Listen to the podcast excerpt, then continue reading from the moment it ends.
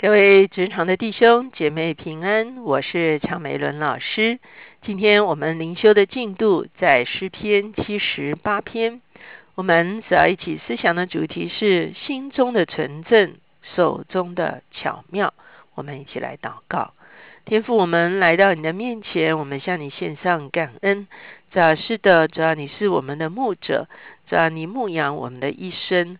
让我们谢谢你。主要当我们回溯我们人生的历史，我们看见你的作为；当我们回溯教会的历史，我们看见你的作为；主要当我们回溯以色列的历史，我们也看见你的作为。主要你未曾丢弃我们；主要你总是主要用你自己哦，主要主要的纯正，用你自己的巧妙来引导我们，来牧养我们。主要我们愿意领受你的牧养。我们也求你在这个时代，主要也在教会中间，也在社会中间，让兴起和你心意的领袖，成为一个牧者领袖，主要来带领这个时代。我们谢谢主垂听我们的祷告，靠耶稣的名，阿门。今天呢，我们来到了诗篇七十八篇，七十八篇比较长一点，哦，一共有七十二节，它同样也是亚萨的诗歌。我们知道亚萨他是具有祭司或者是立位人背景的一个作者。那今天的这个七十八篇呢，我们看见进到了一个所谓的历史叙事诗的里面。什么叫历史叙事诗呢？就是作者站在时代的中间，他回顾过往的历史，来向后代的子孙来讲说上帝的作为。而且来提醒后代的子孙，要怎么样才能够活在上帝的恩典的里面？这是我们今天看到诗篇七十八篇，他所要表达的一个啊一个一个概念。首先呢，我们来看到，我们看见这个诗人呢，他要来向子孙来述说神的作为。第一节，我的名呢，你们要留心听我的训诲，侧耳听我口中的话。我要开口说比喻，我要说古时的谜语，是我们所听见、所知道的，也是我们的祖宗告诉我们的。我们不将这些事向他们的子孙隐瞒，要将耶华的美德和他的能力，并他奇妙的作为述说给后代听。我们在这里看见，好像是一个老人家来公购哈，来讲古。他说：“我要呃呼召百姓来听。”听什么呢？听我要来讲古时候的事情，这是祖宗所传留给我们的。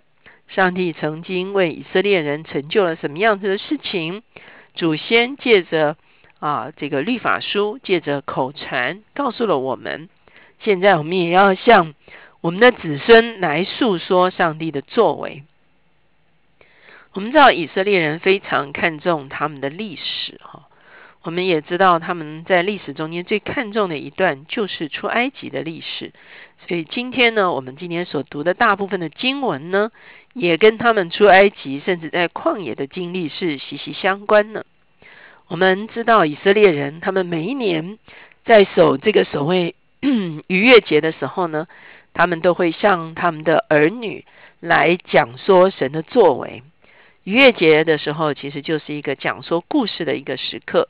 他们家中最年长的老者，要来向年轻的孩子们，特别从最年幼的孩子来提问的一个方式，来复述他们啊在历史中间出埃及为什么要守逾越节的一个过程哈。所以我们会发现，以色列人是非常看重他们的历史。接下去我们会看见，他就要来告诉后代子孙。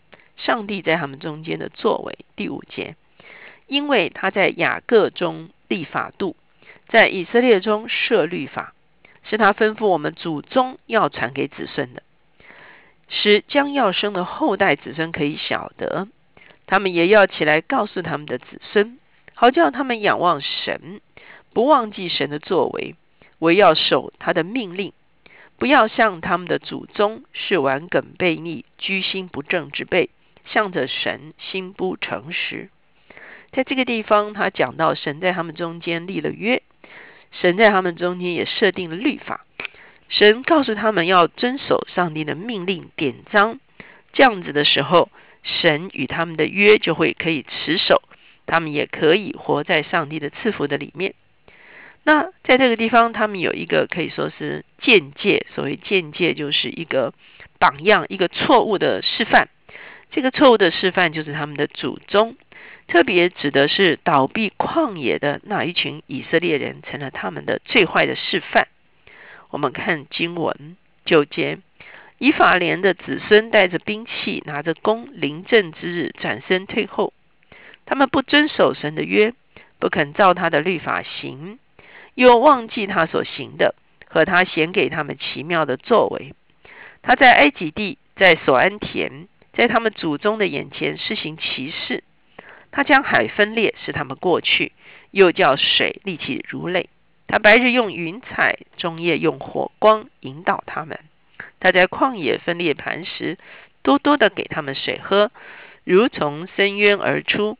他使水从磐石涌出，叫水如江河下流。我们看见这个都是出埃及的景象，在埃及地，他施行了奇事，就是十灾；在将海分开，就是过红海，然后有云柱、有火柱引导他们，磐石出水，好让他们有水可以喝。可是呢，他们却仍然背逆他。特别讲到说，临阵之日转身退后，指的就是他们应当上去进迦南的时候，他们啊。派了十二个探子，最后只有两个探子报好信，十个探子报恶信的时候，你会看见啊，以色列人就退后，他们就不肯上去，导致了上帝惩罚他们四十之年之久，在旷野绕行。十七节，他们愿却仍旧得罪他，在干燥之地背逆至高者，他们心中试探神，随自己所欲的求食物。并且妄论神说他在旷野岂能摆设筵席吗？他曾击打磐石，使水涌出成了江河。他还能赐食物，还能为他的百姓预备肉吗？我们看见在民数记里面，上帝说他们十次来试探上帝，他们明明看见了上帝的荣耀，也得着了水和饮食的供应，可是呢，他们仍然试探上帝。第二十一节，所以耶华听见就发怒，有烈火向雅各烧起，有怒气向以色列上腾，因为他们不信服神，不依赖他的救恩，他却吩咐天空，又敞开天上的门，降马呢，像鱼给他们吃，将天上的粮食赐给他们，个人吃大能者的食物，他赐下粮食，使他们饱足。我们看见上帝是赐马呢给他们的。我们知道，在旷野中间，每天早晨他们起来收马呢，好像这个掺了蜜的小饼一样啊。四十年之久，他们就吃这个超自然的食物。二十六节，他领东风起在天空，又用能力引了南风。他降肉如雨在他们当中，多如尘土；又降飞鸟多如海沙，落在他们营中，在他们住处的四面。他们吃了，而且饱足，这样就随了他们所欲的。他们贪而无厌，食物还在口中的时候，神的怒气就向他们上腾，杀了他们内中的肥壮人，打倒以色列的少年人。我们看见他们吃玛纳不足，他们就跟摩西要求他们要吃肉。哈，上帝用风吹鹌鹑在地上，让他们有肉可吃，可是他们就大起贪欲。哈。那在这个大口吃肉啊，这个充满了贪欲的里面呢，上帝就再一次击杀他们哈。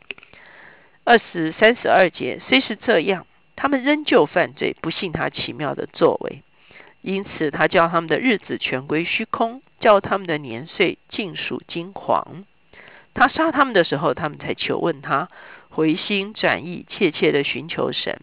他们也追念。神是他们的磐石，至高的神是他们的救赎主。他们越却用口谄媚他，用舌向他说谎。他们的心向他不正，在他的约上也不忠心。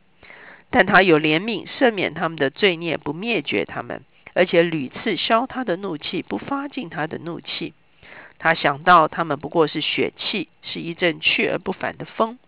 他们在旷野背逆他。在荒地叫他担忧何其多呢？他们再三试探神，惹动以色列的圣者。这是我们会看见上帝跟他的百姓的一场啊，可以说是拔河哈。